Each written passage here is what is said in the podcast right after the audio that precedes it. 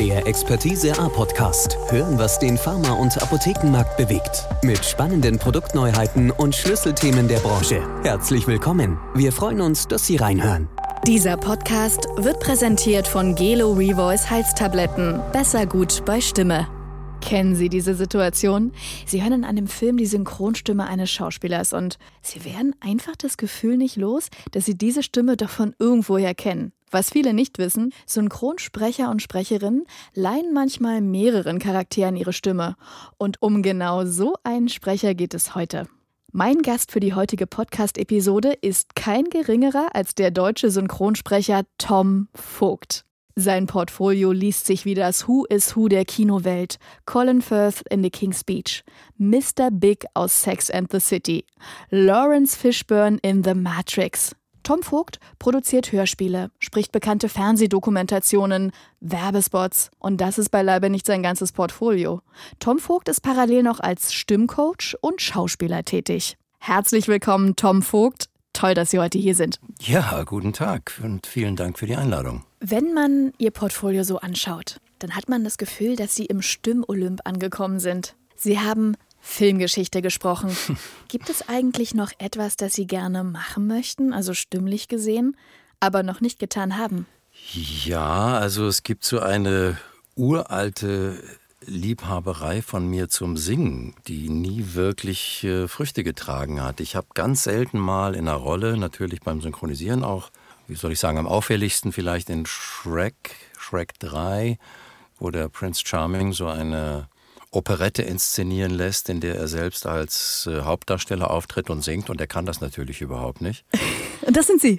ja, ja, er singt also wie ein Laie sich das Opernsingen vorstellt. Also äh, alles ganz übertrieben und schrecklich und Gläser zerspringen und Leute fallen vor Schreck in Ohnmacht. Das muss, da muss man dann sozusagen gegen seine Natur gehen, denn man möchte natürlich eigentlich irgendwie schön singen und so singen, dass es so klingt, ach, das kann er auch. Ah, interessant. Also das hat irgendwie bei mir nie so richtig geklappt, ja. Das äh, ist jetzt dann auch, glaube ich, ein bisschen spät. Okay, aber privat singen machen Sie schon. Ja, immer unter der Dusche und auch ich singe wirklich ganz viel so zum Vorbereiten der Stimme für die Arbeit, weil ich finde, dass so ein entspanntes Singen von irgendeinem schönen Lied, bei dem man sich wohlfühlt, wirklich der Stimme gut tut. Das ist wie so eine kleine äh, Wohlfühlmassage von innen für die Stimme? Also ich höre schon, ähm, Stimme ist natürlich ganz offensichtlich Ihre ganz große Leidenschaft. Was sind denn eigentlich so Ihre Erfahrungen? Wie beeinflusst die Stimme, also wie wir Stimme so wahrnehmen, uns als Menschen eigentlich? Ja, da sind die Leute sicherlich sehr unterschiedlich. Also mich beeinflusst Stimme, auch wenn ich sie höre, von anderen sehr stark. Also wenn ich auf der Bühne spüre, dass ein Schauspieler sich verkrampft im Hals, dann kriege ich wirklich innerhalb von 30 Sekunden selber Halsschmerzen. Ja. Oder äh, es gibt Leute, die haben so eine ganz ja, so eine ganz enge Stimme, so eine ganz unterdrückte. Da merkt man, dass der ganze Hals, der ganze Brustkorb irgendwie verkrampft ist. Und das teilt sich mir wirklich äh, unmittelbar mit und ich fange an, mich auch schlecht zu fühlen. Im Umkehrschluss denke ich eben, dass eine schöne Stimme und eine, eine, eine harmonisierende, wohltuende Wirkung auf uns hat. Und es gibt ja viele Untersuchungen, die festgestellt haben, zum Beispiel äh, in Bezug auf Politiker, dass wir ganz allgemein tiefe Stimmen eher mit Autorität assoziieren und eher dazu geneigt sind, also einer tiefen Stimme zu folgen und Glaubwürdigkeit zuzusprechen, äh, als vielleicht einer hohen oder piepsigen Stimme. Also ich bin absolut überzeugt, dass die Stimme ein Ausdruck der, der Persönlichkeit ist und dass das Wohlbefinden der Menschen um uns herum eben auch äh, beeinflusst. Auf jeden Fall. Und witzigerweise habe ich aber auch kürzlich einen Artikel darüber gelesen, dass Männer- und Frauenstimmen sich im Laufe der Generationen angeglichen haben. Also auch Frauen tiefer sprechen als vielleicht noch im vergangenen Jahrhundert und Männer nicht mehr ganz so viel brummen. Ist das auch Ihre Erfahrung?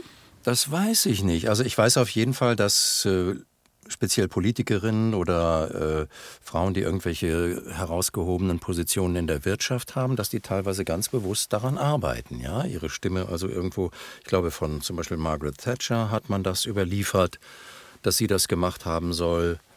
Ich habe das auch hier von Frau Merkel gehört, dass sie daran gearbeitet hat. Ich, ich weiß es von dieser Elizabeth, die mit diesem Theranos-Unternehmen jetzt äh, baden ging, dass die ganz stark daran gearbeitet hat, ihre Stimme sozusagen eine halbe Oktave tiefer zu kriegen, äh, weil man ihr dadurch mehr Autorität zuspricht. Wie weit das jetzt ein allgemeiner gesellschaftlicher Trend ist, das kann ich nicht beurteilen.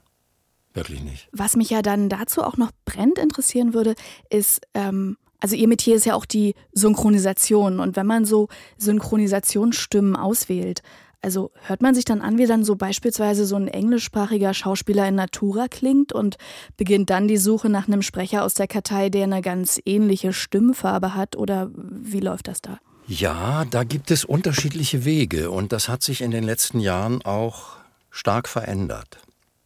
Also wenn ich mal weiter zurückgucke, sagen wir mal, wie das vielleicht in den 50er oder 60er Jahren lief, also wo ich jetzt in dem Beruf noch nicht aktiv war, aber damals hat man geguckt einfach, welche Stimme passt. Ja, also welche hat diesen Ausdruck, welche hat diesen Charakter. Äh, also Harald Junke hat zum Beispiel Marlon Brando gesprochen. Da würde man jetzt nicht unbedingt vielleicht von der Physiognomie her unbedingt oder vom Typ her vom, unbedingt drauf kommen. Ja? Aber er hat vielleicht dieses Schnoddrige, dieses etwas Proletarische gehabt, was eben für diese Rolle da gut passte.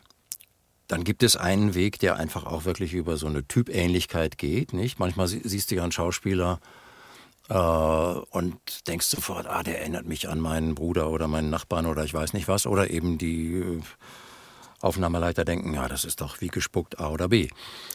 Und der dritte Weg tatsächlich, und der wird heute immer wichtiger, dass man versucht ganz stark über eine Stimmähnlichkeit zu gehen, weil ähm, ja heute praktisch alle Filme in allen Ländern mehrsprachig gehört werden können. Das heißt, die Leute können zwischen den verschiedenen Sprachspuren hin und her schalten mit ihrer Fernbedienung, sowohl beim Streaming als auch bei einer Blu-ray beispielsweise.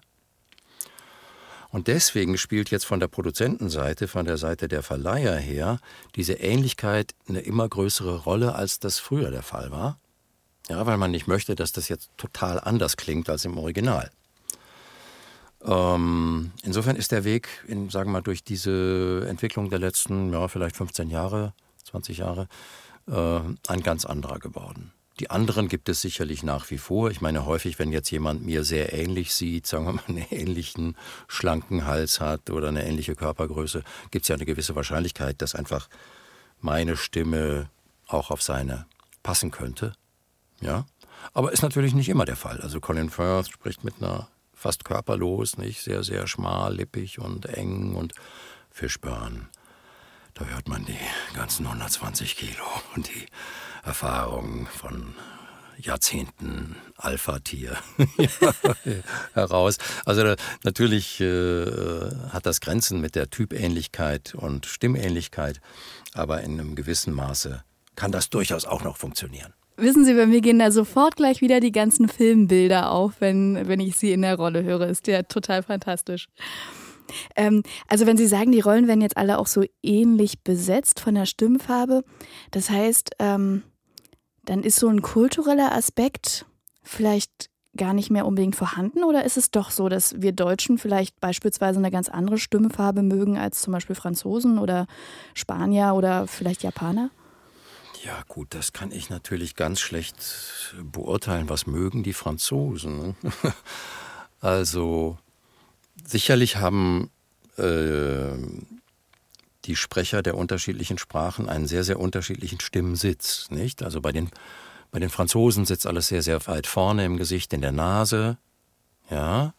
Bonjour, also alles ist hier ganz vorne und recht weich. Also zum Beispiel französische Tenöre haben oft ein sehr weiches Timbre, haben sehr oft, singen sehr oft lyrische Partien.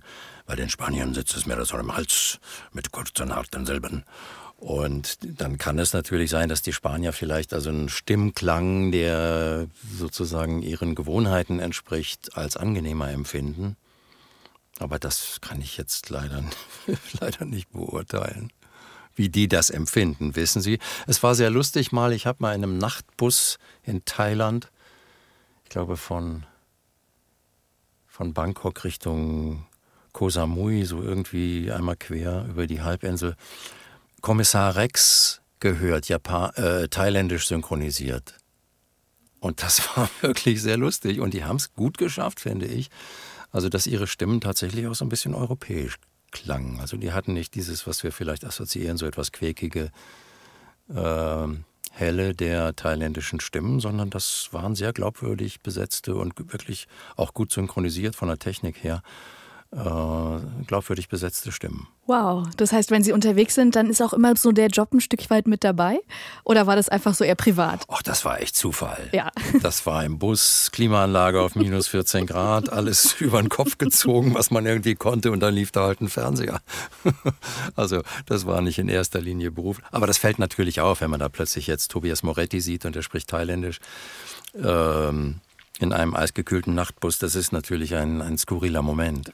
Auf jeden Fall. Und aber wo wir gerade bei der Synchronisation auch sind, in andere, ähm, also sozusagen, wenn auch deutsche Schauspieler dann äh, auf Thailändisch synchronisiert sind, wie funktioniert denn das eigentlich mit der Synchronisation? Also ich schätze mal, mit so einer genauen Übersetzung aus dem Englischen, also wenn man so eine englische Phrase hat und dann bringt man die ins Deutsche, da kommt man wahrscheinlich eher ins Schleudern.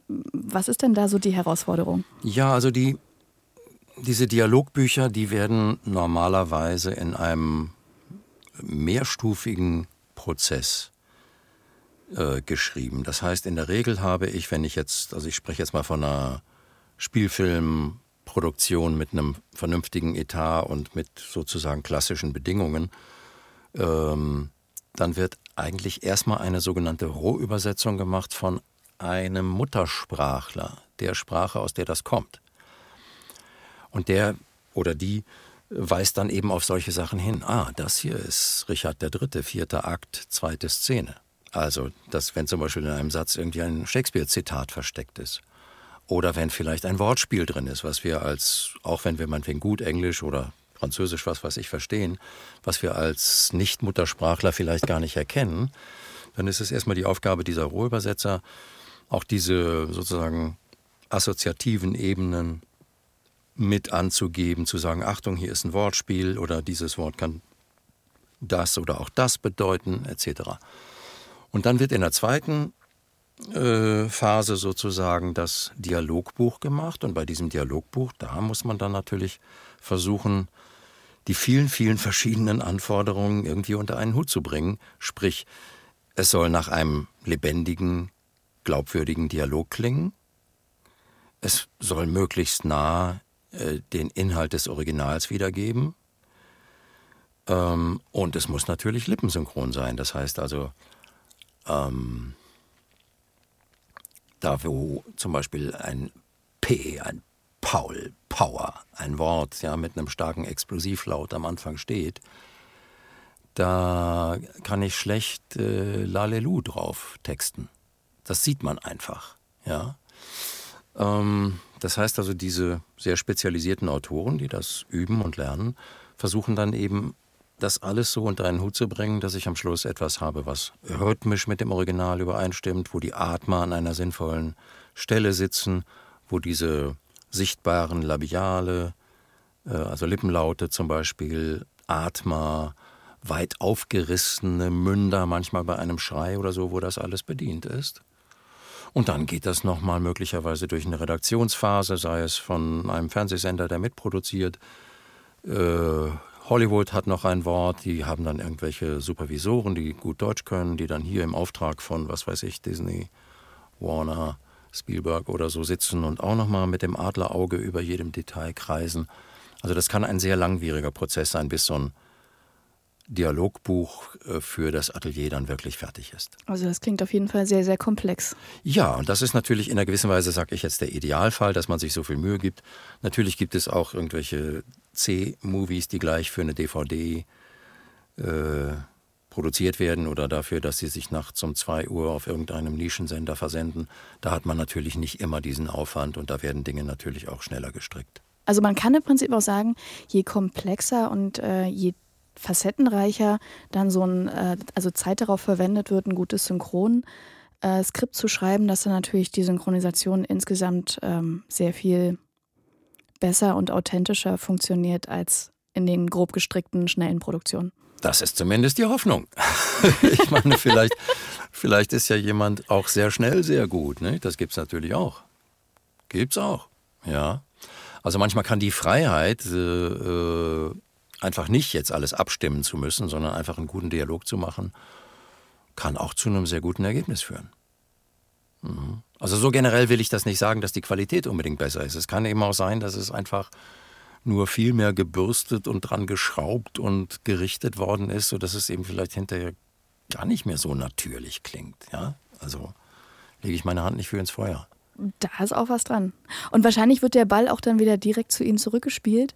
Nämlich, ähm, wenn Sie sich dann auf so einen Charakter vorbereiten, den Sie dann sprechen sollen, gibt es da so Dinge, die Sie dann als Routine jedes Mal tun, um dann so ein Gefühl für die Rolle aufzunehmen? Ja, also die wichtigste Routine ist natürlich für mich einfach den Film sehen. Das heißt, ich versuche unter allen Umständen, wenn es jetzt nicht irgendwie nur eine kleine Gastrolle ist, bei der das nicht möglich ist, einfach den ganzen Film vorher gesehen zu haben. Und das bringt mir dann eigentlich schon 95 Prozent der Informationen, die ich brauche. Ja, mhm.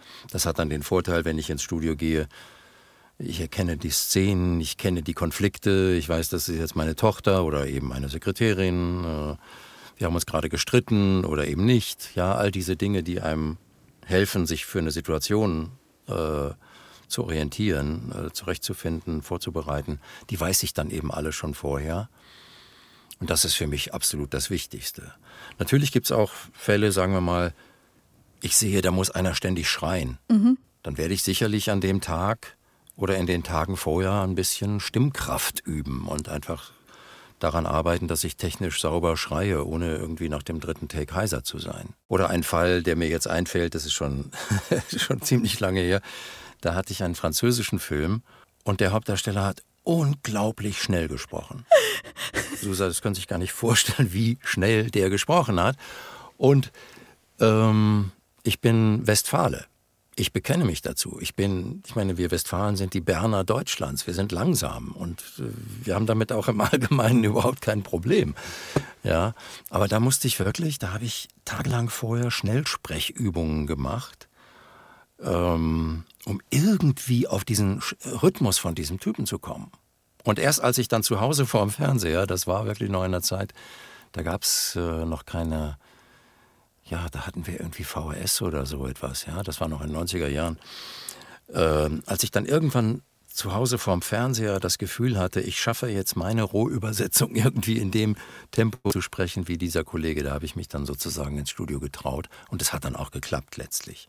Ja, aber da musste ich richtig vorher ähm, üben. Ja, aber super Vorbereitung. Und verhält sich das dann mit den Emotionen in der Stimme dann auch eigentlich ähnlich? Also wie bekommen Sie das denn dann hin, dass also auch die Gefühle so ganz authentisch sich anhören? Also so Zorn und Traurigkeit und so ein Stocken in der Stimme. Ja, erstmal nehme ich das natürlich jetzt als, äh, als, als Kompliment, wenn sich das authentisch anhört. Vielen Dank, das ist natürlich unser Ziel. Das führt nochmal zurück vielleicht zu äh, der Berufsbezeichnung. Meine Kollegen und unsere Verbände legen ja viel Wert auf die Bezeichnung Synchronschauspieler. Ja, man hat früher in Deutschland immer Synchronsprecher gesagt. Mhm. Aber ich finde, dass das durchaus eine Berechtigung hat, denn wir müssen eben die Rolle spielen. Auch wenn man uns dabei jetzt nicht sieht und wenn unsere körperliche oder emotionale Aktion nicht gesehen wird. Mhm. Aber wir müssen eben versuchen, diese Rolle zu spielen. Also diese Gefühle in uns, wie Schauspieler das eben auch vor der Kamera tun, zu, zu mobilisieren und eben dieser Szene, dieser Rolle zur Verfügung zu stellen. Also mit den durchaus eigenen emotionalen Erinnerungen zu arbeiten. Und ist es vielleicht tatsächlich auch sogar noch ein Stück weit äh, intensiver und anstrengender, die Emotionen von einem Schauspieler, den man sieht, zu übernehmen, um dem dann nochmal eine neue Stimme zu geben? Das ist durchaus möglich. Also, wenn ich vor der Kamera eine ganze Szene spiele, dann habe ich ja auch die Möglichkeit, körperlich zu agieren. Ja, ich kann irgendwie große Gesten machen, ich kann mhm. oder muss vielleicht aufspringen, mich wieder hinsetzen, keine Ahnung, irgendwo hinrennen, jemand an den Schultern packen und schütteln. Bei uns ist das Vertragte, ja, wir müssen ja einen ganz genauen definierten Abstand zum Mikrofon einhalten. Mhm. ja, also in dem Moment, wo wir 10, 20 Zentimeter vor oder zurückgehen, kriegen wir eine Unterbrechung vom Toningenieur. Jetzt hat man aber gehört, dass du dich bewegt hast. Das geht nicht. Mhm. Ja, das ist also eine ganz äh, paradoxe Situation. Wir müssen uns praktisch einerseits einzwängen und gleichzeitig aber diese ganzen Bewegungen und diese ganzen Aktivitäten akustisch irgendwie glaubwürdig mitspielen. Ich kann mir schon vorstellen, dass das auf eine gewisse Weise anstrengender ist, als einfach die Szene rauszuhauen. Ja, also bei allem Respekt für die großartigen Kollegen, die da ihre Rollen spielen. Ja. ja. Aber ich sage wirklich anstrengender. Ich sage nicht schwieriger oder besser oder so. Ne? Aber physisch anstrengend ist so ein Synchrontag auf jeden Fall. Also ich mache seit einigen Jahren immer nur maximal fünf Stunden am Tag. Weil ich das, das ist wie das Singen einer Oper für mich.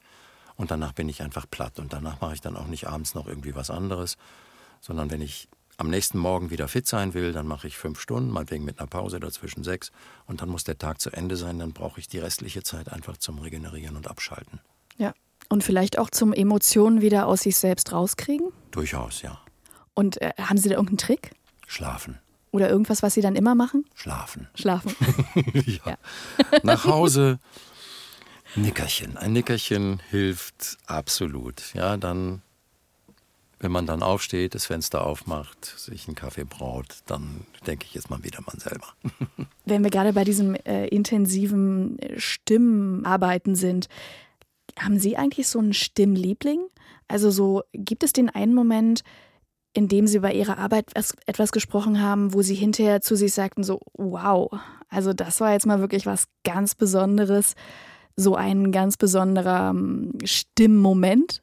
Ja, das kommt immer mal wieder vor, nicht? Wenn eine, wenn ich das Gefühl habe, dass eine bestimmte Rolle oder auch eine bestimmte Szene besonders gut gelungen ist, ja, dann gibt es das manchmal, dieses so ein gewisses Glücksgefühl. Also man geht dann wirklich da drin auch auf in, in, in diesem Spiel, in dieser Rolle. Also äh, King's Speech ist sicherlich ein Beispiel, Matrix 1 war ein Beispiel. Ähm, was tierisch Spaß gemacht hat, ist ein Film, den kaum jemand gesehen hat, mit Clive Owen, Shoot 'em Up wo er mindestens 50 Leichen so am Weg hat liegen lassen. und die ganze Zeit immer, wenn er jemandem eine Moorrübe in den Hals rammte und ihn damit tötete, immer dann so ganz lakonisch sagte, esst mehr Gemüse. so, es gibt so Momente, ja, wo man dann einfach total Spaß hat und das Gefühl hat, das stimmt jetzt, ne? Klar. Großartig. Wo Sie vorhin sagten, dass ähm, wenn Sie so eine Rolle haben, wo Sie wissen, dass Sie schreien müssen, also wenn dann so, so Zeiten von großer stimmlicher Belastung kommen, was ist denn da so Ihre Routine, um Ihre Stimme da so richtig bei Laune zu halten? Möglichst dann tatsächlich privat wenig sprechen. Ja, also das dann eben versuchen, wirklich auf diese fünf, sechs Stunden der, der Arbeit im Atelier zu, zu reduzieren. Es gibt natürlich die Möglichkeit, bestimmte Übungen zu machen, die die Stimme wieder entspannen und entlasten sollen. Das hat meistens mit so einem leichten Summen, hm, mit irgendwelchen feinen, weichen Vibrationen zu tun, die der Stimme sozusagen erlauben, wieder, wieder runterzukommen. Im Grunde wie so eine Entspannungsmassage nach dem Sport vielleicht. Tee trinken oder bestimmte Pastillen lutschen, die sozusagen den Hals wieder geschmeidig machen. Gibt es da irgendeinen Favoriten?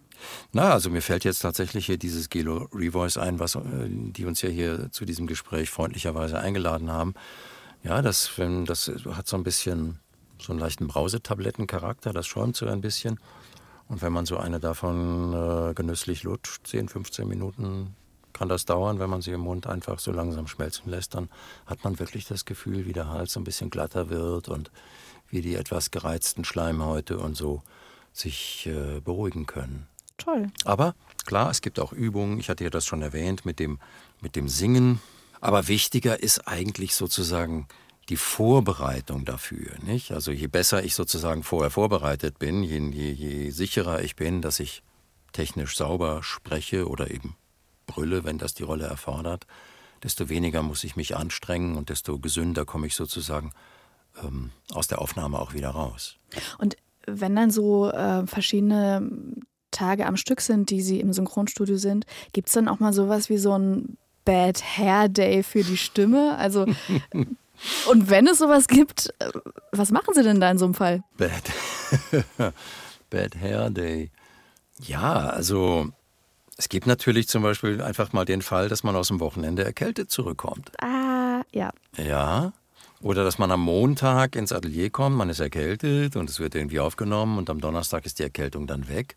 Das wird dann natürlich lustig. Also vieles können die Toningenieure tatsächlich auch in der Mischung noch machen. Die können dann so bestimmte nasale Frequenzen durchaus auch herausfiltern und dafür dann die, die Bässe vielleicht ein bisschen anheben. Mhm. Es gibt die Möglichkeit, dass man mit der Dispo, mit der Disposition ein bisschen jongliert. Also mal angenommen, ich habe einen sehr, sehr anstrengenden Part, der jetzt für meine Stimme heute nicht gut wäre, dass wir dann sagen, komm, wir machen erstmal diese intimeren Szenen bei denen ich die Stimme nicht belasten muss mhm. und lassen hier diese Streitszene oder diese große Gerichtsszene, wo ich eine laute Rede äh, von einer halben Stunde halten muss, die lassen wir für den letzten Tag.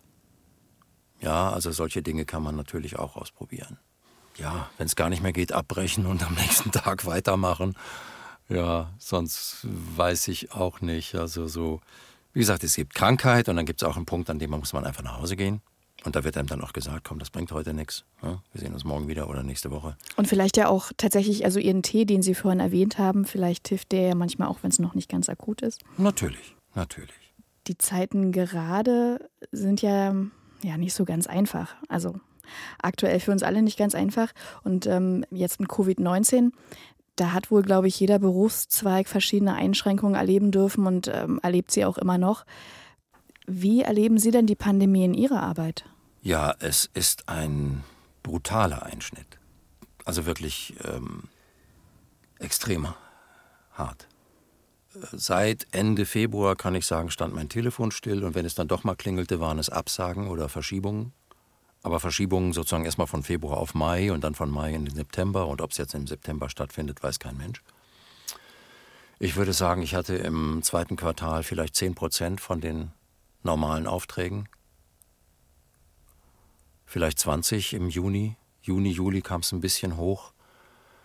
Aber es ist extrem wenig. Also gerade hat zum Beispiel Disney verkündet, Mulan, Filmstart, wird auf unbestimmte Zeit verschoben. Also nicht mal Weihnachten oder nächstes Ostern, auf unbestimmte Zeit verschoben. Und irgendeine Star Wars-Produktion, die sie äh, in der Pipeline haben, wird um ein Jahr verschoben. Muss man sich mal klar machen. Das ist ein ganzes Jahr Produktion, ein ganzes Jahr Umsatz, was fehlt. Und die Studios sind nach wie vor geschlossen, das heißt, Sie können auch gar nicht arbeiten. Nein, nein, die Studios sind nicht geschlossen, das kann man nicht so sagen. Also die waren eine Zeit lang tatsächlich geschlossen. Ursprünglich, es hätte gerade in Berlin zwei, drei Fälle tatsächlich gegeben. Ein äh, Tonmeister war wohl angesteckt, dann wurde ganz schnell erstmal alles runtergefahren. Aber seit Mitte April oder so sind die wieder mit entsprechenden Vorsichtsmaßnahmen, Plexiglas, Distanzierung, Masken, Fragebogen ausfüllen und so weiter, sind sie wieder geöffnet. Aber es wird eben ganz, ganz wenig in gerade im Kinobereich gemacht. Ja, also die Streaming und so weiter. Was die noch an Material haben, wird weiter synchronisiert, aber die haben ja auch alle nicht drehen können. Oder wenn dann nur extrem reduziert mit Greenscreen, mit weit auseinanderstehenden Schauspielern, ohne Massenszenen, mit verkleinerten Ensembles. Äh, es hieß ja zum Beispiel bei, ich weiß nicht, wie, in aller Freundschaft oder so, dieser Arztserie, ja, sollten sozusagen sicherheitshalber alle über 60-Jährigen rausgeschrieben werden. Äh, ein Freund von mir ist hier in Rote Rosen in dieser ARD-Serie in der Produktion aktiv und die haben alles umgeschrieben und die Schauspieler stehen jetzt weit voneinander entfernt und es gibt natürlich keine Gruppenszenen mehr und so weiter. Und all diese maximalen äh, Einschränkungen haben die Amerikaner natürlich auch. Denen fehlt auch jetzt ein halbes Jahr Produktion. Ja. Also das ist wirklich dramatisch. Und die Werbekunden sitzen auf ihren Etats. Ja, also es wird viel, viel weniger Werbung gemacht äh, Industriekunden, wer auch immer, äh, versucht dann eben ohne Sprecher auszukommen. Man kann ja auch wunderbar vieles so mit Charts machen, gerade wenn es Sachen sind, die irgendwie auf Instagram laufen, sowieso nur auf dem Handy. Da haben die Leute dann in der U-Bahn oder am Arbeitsplatz ohnehin den Ton nicht an. Also macht man einfach nur mit ein paar Schrifttafeln, schon ist der Sprecher gespart. Also es ist äh, wirklich krass. Um, ähm, ich drücke ganz fest die Daumen, dass ja da schnell Dinge in Bewegung kommen. Danke, danke, danke. Haben Sie denn auch in dieser unheimlich schwierigen Zeit auch sowas wie Solidarität erfahren, also unter Kollegen oder in der Branche? Ja, also die persönliche, die emotionale Solidarität ist auf jeden Fall da, dass man sich freut, sich zu sehen, wenn man überhaupt eben ins Atelier kommt, wenn man nicht zu Hause sitzt. Ähm, doch, doch, das ist auf jeden Fall da. Also ich würde schon sagen, dass wir uns im Wesentlichen als ein Ensemble verstehen, wenn es auch jetzt in Berlin natürlich ein riesiges Ensemble ist mit, was weiß ich, 1000, 2000 Schauspielern. Aber letztlich äh, arbeiten wir alle zusammen und nur weil wir alle zusammenarbeiten, können wir gute Produktion machen. Und ich mache das jetzt in dieser Form seit 1990. Also viele Kollegen kenne ich seit 30 Jahren und das verbindet. Auf jeden Fall. Und auch gut zu wissen, ja, auf jeden Fall. Können Sie denn, äh, weil Sie ja auch Stimmcoach sind, können Sie da so ein bisschen gerade auf, ähm, auf der Schiene so, so ein bisschen was ähm, abfangen? Also können Sie als Stimmcoach gerade arbeiten? Und was genau bedeutet denn da die Arbeit eigentlich? Naja, ich nenne es ja Sprechercoaching. Sprechercoaching. Also das ist ein bisschen was anderes. Ich bin jetzt kein Stimmbildner oder Logopäde. Hm, ja, da gibt es ganz unterschiedliche äh, Motive. Also ich kann mal ein paar Beispiele nennen von meinen Klienten. Also ich habe einen Webdesigner, der öfter seine Produkte präsentieren muss und der bei seinen Präsentationen sich öfter verheddert und äh, da gerne überzeugender rüberkommen möchte. Ich habe eine Künstlerin, die auch Gedichte schreibt und die beim Poetry Slam auftritt und dort immer ähm, sich irgendwie gehemmt fühlt und daran arbeiten möchte, dass sie sozusagen freier und ausdrucksreicher wird. Ich habe eine Schauspielkollegin, die auf der Bühne alles kann, aber am Mikro immer ganz aufgeregt ist und, und, und nervös wird.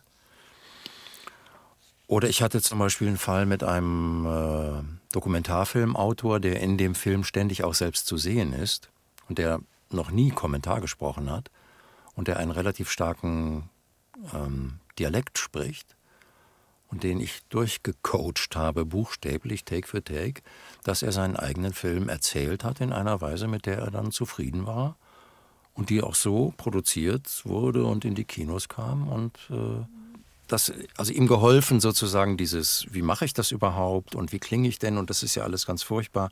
Also all diese inneren Hemmschwellen, die, die es ihm schwer gemacht haben, überhaupt erstmal anzufangen, die sozusagen beiseite zu räumen, ihm Mut zu machen Tipps zu geben, auch dazu, ähm, wie es besser werden kann, bis dann eben ein Ergebnis da war, mit dem er und alle anderen auch zufrieden waren.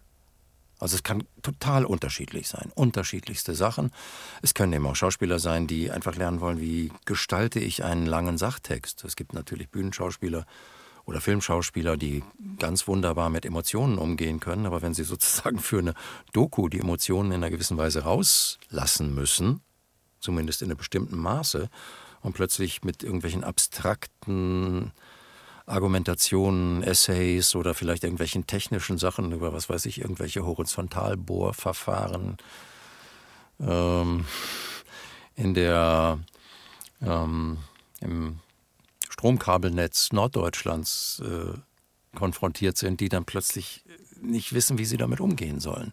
Und in all diesen Bereichen habe ich halt, denke ich, sehr viel Erfahrung und kann Tipps geben. Toll. Also zum Beispiel, wenn ich jetzt ähm, ne, auch eine Chefin wäre und ähm, ich habe das Gefühl, meine Mitarbeiter nehme ich nicht ganz ernst und es könnte was damit zu tun haben, dass meine Stimme so mega piepsig ist, dann würden Sie mir auch ein paar Tipps geben? Können wir ja mal versuchen.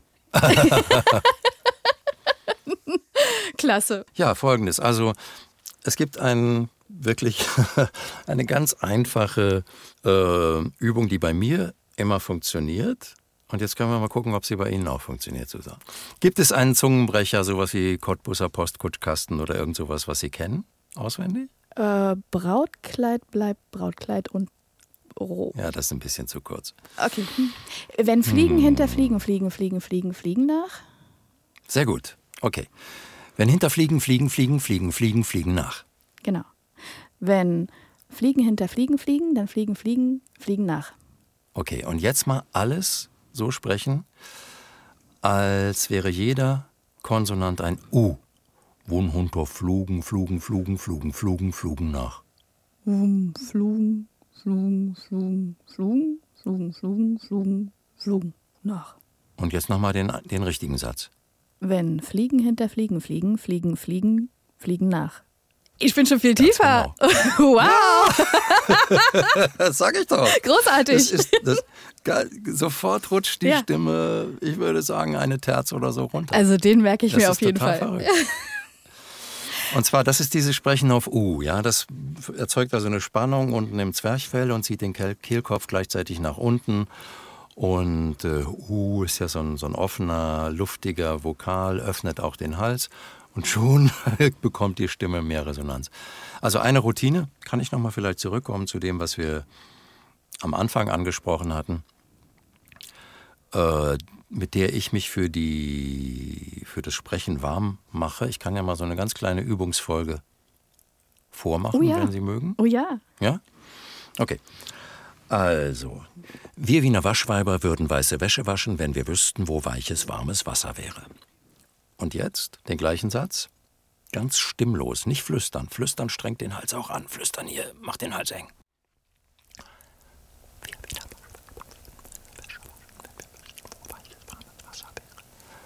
Jetzt der nächste Durchgang. Die Zungenspitze hinter der oberen Zahnreihe hängen lassen. Das ist so ein Äquivalent zu dieser alten Übung, die aber nicht so gut ist, mit dem Korken zu sprechen. Wir Wiener Waschweiber würden weiche Wäsche waschen, wenn wir wüssten, wo weiches, warmes Wasser wäre. Und dann der dritte Durchgang mit dem U. Wo, wo, nur, wusch, wo, wo, wo, dun, wo, so, wo, wo, schon, wo, wo, wussten, wo, wo, wo, mus, wo, so, wo, Und jetzt nochmal. Wir Wiener Waschweiber würden weiße Wäsche waschen, wenn wir wüssten, wo weiches, warmes Wasser wäre. Wow. Ist verrückt, oder? Wahnsinn. Das habe ich jetzt nicht irgendwie künstlich runtergezogen. Also dieses stimmlos sprechen und das mit der festgeklebten Zunge, ja, Zunge hinter der oberen, oberen Zungenreihe, das führt einfach dazu, dass unsere Artikulation ein bisschen bewusster wird, dass wir, wie die Stimmbildner sagen, den Lautgriff sozusagen deutlicher machen, dass wir die einzelnen Laute deutlicher greifen.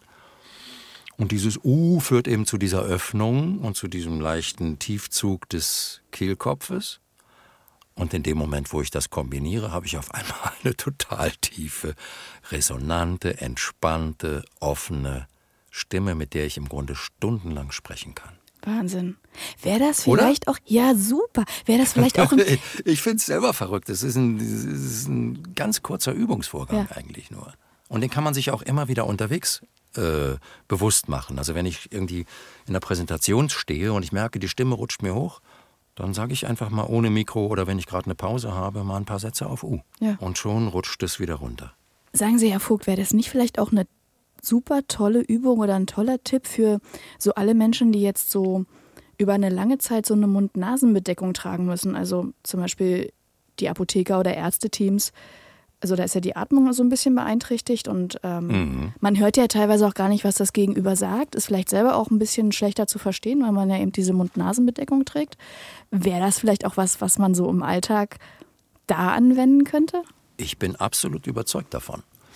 Denn ähm, die Stimmverständlichkeit, gerade wenn ich mir jetzt eine Apothekensituation vorstelle, da stehen die Menschen ja meistens anderthalb, zwei Meter vor mir, vielleicht ist noch eine Scheibe dazwischen, ich habe einen Mundschutz. Die Kunden sind vielleicht auch oft älter, ja, kann ja sein, hören nicht mehr so gut, mhm. soll es ja geben. Ähm, die Stimmverständlichkeit oder die Sprachverständlichkeit besser gesagt hängt ganz, ganz stark von den Konsonanten ab. Und wenn ich zum Beispiel mhm. morgens auf dem Weg zum Ar zur Arbeit, äh, auf dem Fahrrad, im Auto oder wie auch immer, einfach mal ein paar Minuten diese Zungenkleberübung mache und mir irgendwelche Texte oder mir einen Zeitungsartikel einfach laut vorlese, ganz entspannt, nur um diesen Sprechapparat zu aktivieren, dann kann ich mir durchaus vorstellen, dass das im Arbeitsalltag auch eben dazu führt, dass ich, also wenn man zum Beispiel diese drei Übungen ausprobiert hintereinander, dass ich anstrengungsloser und gleichzeitig verständlicher sprechen könnte. Kann ich mir sehr gut vorstellen. Finde ich super. Das probiere ich nachher gleich aus. Ja, also wie gesagt, mit der Maske speziell habe ich jetzt keine Erfahrung. Ich weiß nur aus meiner eigenen Erfahrung, dass wirklich diese leichten OP-Masken die sind, die einen am wenigsten beeinträchtigen. Aber ich denke, das wissen alle, die das beruflich tragen müssen, sowieso am besten, welche Maske für sie die beste ist. Ähm, natürlich eine sehr eng sitzende Maske macht natürlich dann das Sprechen auch entsprechend anstrengender und schwieriger und die Verständlichkeit natürlich auch. Also ich probiere das nachher auf jeden Fall aus, wenn ich meine Maske aufsetze und am Käsestand noch was bestellen will. Dann gucke ich mal, ob ich nicht so viele fragende Blicke bekomme und so, bitte nochmal nachfragen. Vielleicht bin ich ja dann auch schon beim ersten Mal zu verstehen. Das wäre doch was. Mensch, Herr Vogt, das war so schön. Ich bedanke mich ganz herzlich, dass ähm, Sie heute unser Gast waren, wir so tolle Sachen ähm, besprochen haben und äh, dass Sie so offen und äh, so viel Zeit hatten. Hat mir ganz großen Spaß gemacht. Ja, mir hat es auch viel Spaß gemacht. Dieser Podcast wurde präsentiert von Gelo Revoice Halstabletten. Besser gut bei Stimme. Der Expertise A Podcast. Hören, was den Pharma- und Apothekenmarkt bewegt. Mit spannenden Produktneuheiten und Schlüsselthemen der Branche. Herzlichen Dank, dass Sie reingehört haben.